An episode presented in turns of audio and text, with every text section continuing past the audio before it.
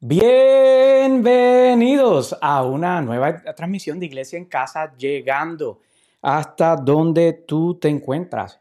Eh, mi nombre es el pastor Juan Carlos Vázquez y quiero agradecerte en el día de hoy por tu sintonía, ya sea que nos estás viendo en vivo o durante la retransmisión o en cualquier otro momento. Eh, por favor, si nos puedes dejar saber si todo está saliendo bien, audio, video y todas esas cositas. Eh, ¿Sabías que nos puedes escuchar cuando estás en tu auto, en tu, haciendo ejercicio, disfrutando de una caminata, ahora que el clima eh, puede que mejore pronto? Lo puedes hacer eh, a través de nuestro podcast y nos encuentras en todas las plataformas de podcast bajo eh, Pastor Juan Carlos Vázquez, incluyendo en tus dispositivos Alexa, Google Home y también en Apple. Estamos por ahí. También nos encuentras en todas las redes sociales, Facebook, Instagram, YouTube, Twitch, Twitter, TikTok, donde estamos constantemente compartiendo contenido eh, que bendice a tu vida. Eh, te invito a que visites nuestra página iglesiaencasa.org, iglesiaencasa.org, para más información de dónde estamos y lo que nos encontramos haciendo en esta nueva temporada que estamos viviendo. Eh, nuestra meta es llegar a más personas y necesitamos de tu ayuda. Primeramente, te pedimos encarecidamente que ores eh, por cada uno de nosotros. Eh, cada vez que el Señor te traiga a la mente, me gusta enfatizar eso, cada vez que el Señor te, te traiga a la mente, ora por nosotros, eh, regálanos unos segundos de oración, porque no existe nada, no existe nada más poderoso que la oración. Así que somos testigos de eso, vivimos de eso eh, y nos sustentamos de eso gracias a las oraciones eh, por nuestras vidas. Además, si eh, deseas ayudarnos con los gastos de esta y futuras transmisiones para poder llegar a más personas y a más lugares, lo puedes hacer accesando iglesiaencasa.org o escribiéndonos un mensaje directo, un DM, para más información y más detalles de cómo lo podemos hacer. y ahora me gustaría orar en el nombre de Jesús por lo que vamos a compartir en el día de hoy. Padre, en el nombre de Jesús te doy gracias, gloria y honra por este eh, momento que nos regala, Señor, de poder llegar donde están, Señor, aquellas personas, aquella, aquello que tú más amas, que son las vidas, las personas, Dios. Permite que esta palabra traiga esperanza, transformación, permite que, que toque el corazón de las personas, Padre, para que se acerquen a ti. Esa es la meta, que se acerquen a ti. En el nombre de Jesús te doy gracias, gloria y honra. Amén y amén. Déjeme ver por aquí, asegurarme eh, que todo está bien. Bueno, eh, comenzamos en el nombre de Jesús. Recuerdo una ocasión que iba eh, pensando profundamente de esos momentos que yo estoy seguro que tú también tienes, mientras yo iba conduciendo y estaba más enfocado en lo que estaba pensando que en la carretera, a tal punto que no me di cuenta que el semáforo estaba rojo y yo no me detuve, seguí mi paso, estaba totalmente distraído. Y gracias a Dios que vivo en un pueblo pequeño y no había tráfico en ese momento. Pero ¿qué tal si hubiese sucedido en la hora pico del tráfico o en una ciudad donde hay mucho tránsito? Solo Dios sabe de lo que Él me estuvo guardando cuando eso ocurrió. Recuerdo también que en otra ocasión iba en la autopista y el carro de enfrente iba saliéndose de su carril constantemente. Cruzaba de la izquierda, cruzaba a la derecha, no se podía mantener en su carril y me preocupé que perdiera el control, así que decidí pasarle lo más rápido posible. Cuando, lo estoy, eh, cuando le estoy pasando, miré y, miré y me di cuenta que eh, la persona estaba eh, mientras iba en, el, en la autopista a gran velocidad. Estaba totalmente distraída. Lo peor del caso es que ni siquiera se daba cuenta de lo que estaba ocurriendo. La Biblia nos revela en Proverbios 4:25 y voy a leer de la eh, Nueva Biblia Viva, esa, esa traducción que estoy usando últimamente, dice lo siguiente, Proverbios 4:25, dice, mira lo que tienes delante, pon tus ojos en lo que tienes frente a ti. En mi familia en estos días estamos en medio de unos proyectos significativos y confieso que esta semana eh, he estado eh, bastante distraído. El viernes yo estaba pensando así reflexionando sobre la semana y le decía a Dios que estaba muy distraído, que no había hablado con él, como debería tampoco había meditado en, la escritura, no había leído, reflexionado en la Biblia como sé que necesito. Y mientras reflexionaba sobre esto, vino a mi mente el pensamiento eh, que dice que tú vuelves, tú te vuelves lo que te rodea. Y quiero decir que si me rodeo de preocupaciones, me vuelvo una, una persona preocupada todo el tiempo.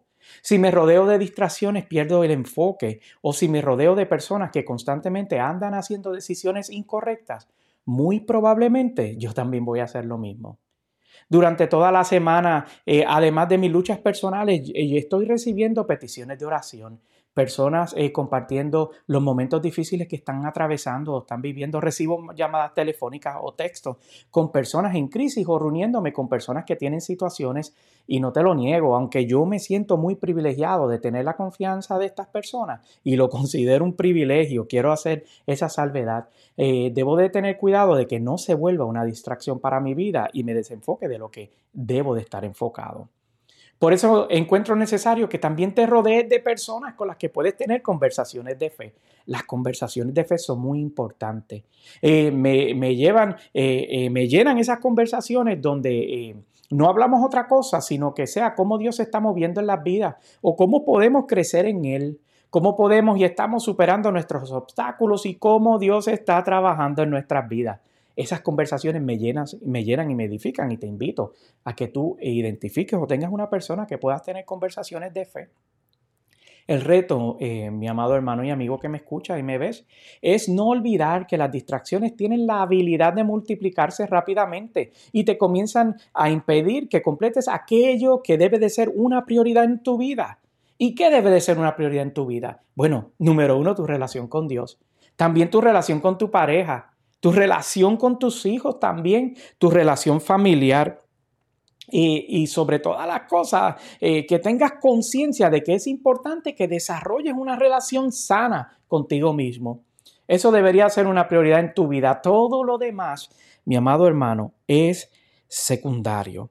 Entonces, la Biblia habla en jueces 13, que jueces es el séptimo libro del Antiguo Testamento, una historia sobre un hombre llamado Sansón que desde antes de nacer había sido escogido por Dios para guiar al pueblo durante un tiempo difícil eh, en su cautiverio.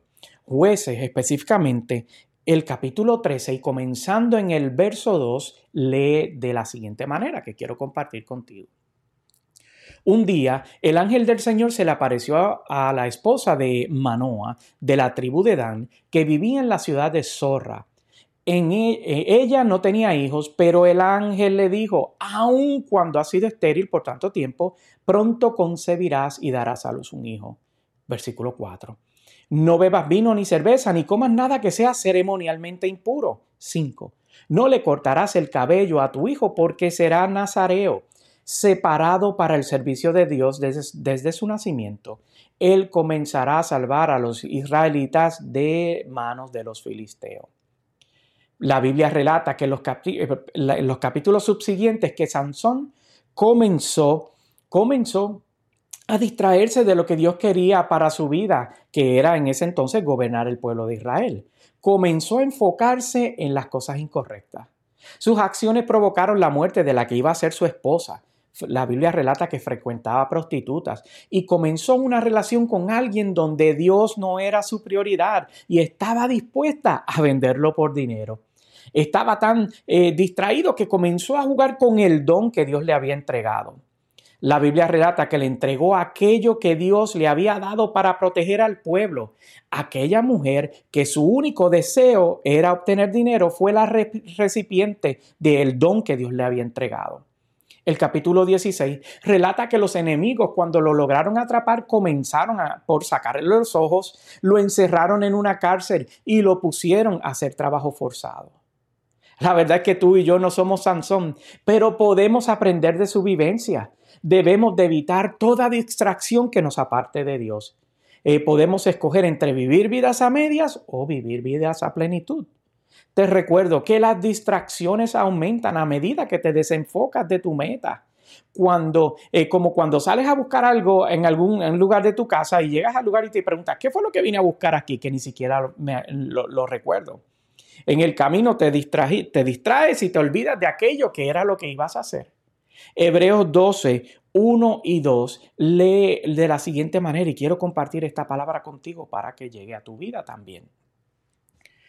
Por eso, también nosotros, que estamos rodeados de tantos testigos, dejemos a un lado lo que nos estorba, en especial el pecado que nos molesta, y corramos con paciencia la carrera que tenemos por delante. Verso 2. Mantengámonos fija la mirada en Jesús, pues de Él viene nuestra fe, y Él, y Él es quien la perfecciona. Él, por el gozo que le esperaba, soportó la cruz y no le dio importancia a la vergüenza que eso significaba. Y ahora está sentado a la derecha del trono de Dios. Las distracciones van a querer estorbar tu enfoque en la carrera de fe. Así que te invito a que te arrepientas y renuncies a toda conducta que te separa de Dios ¿Sabías que cada vez que te arrepientes y dejas de practicar una conducta, una actividad, un comportamiento que te está separando de Dios, el diablo pierde autoridad sobre tu vida? Debemos tú y yo aspirar a vidas donde Dios sea nuestra mayor influencia y mantenernos alejados de las distracciones. Te dejo con dos preguntas para que reflexiones. La primera es, en esta semana, ¿qué cosas te mantuvieron distraído de hablar con Dios y leer la Biblia? Y la segunda que quiero compartir es, si Dios examinara tu corazón hoy, ¿qué encontraría en él? Te invito a que tomes un tiempo para pensar sobre esto y reflexiones eh, de lo que estás viviendo en tu vida. Eh, y si quieres hacer, eh, hacer que Dios sea el centro de tu vida, ¿por qué no repites esta oración conmigo que vamos a compartir ahora en el nombre de Jesús? Señor Jesús, reconozco que he pecado y que tú moriste por mí. Te pido que me perdones y que escribas tu nombre, mi nombre en el libro de la vida. En el nombre de Jesús. Amén. Y amén. Mi amado hermano, gracias por eh, estar aquí con nosotros eh, y en esta transmisión de Iglesia en casa. Y hacer esta oración que acabamos de hacer es el primer paso. Ahora te toca a ti a invitarlo a que comiences a transformar, a transformar tu vida para bien. Bien que sí, en el nombre de Jesús declaramos esto. Padre, yo te doy gracias por la oportunidad de haber llegado a, los lugares donde tus hijos se encuentran. Gracias por el privilegio de tu palabra. Señor, y gracias por darnos la oportunidad de haber escuchado sobre la historia de Sansón, Señor. Me bendice que la Biblia no tan solo eh, eh, nos deja registrados los triunfos, Señor, de sus personajes, sino también sus fracasos y los errores que cometieron, para que nosotros aprendamos de ellos. Yo te doy gracias y te pido, Señor, que podamos reflexionar y eliminar toda distracción que nos está separando de ti. Por Cristo Jesús. Amén. Una última petición antes de despedirme. Por favor, comparte este mensaje con alguien que necesite escuchar esperanza. Recuerda, como te digo en todas las transmisiones, tú eres el instrumento que Dios quiere usar para dar respuesta a la vida de una persona. Una vez más te digo que este es el pastor Juan Carlos Vázquez de Iglesia en Casa llegando hasta donde tú te encuentras. Sean todos bendecidos.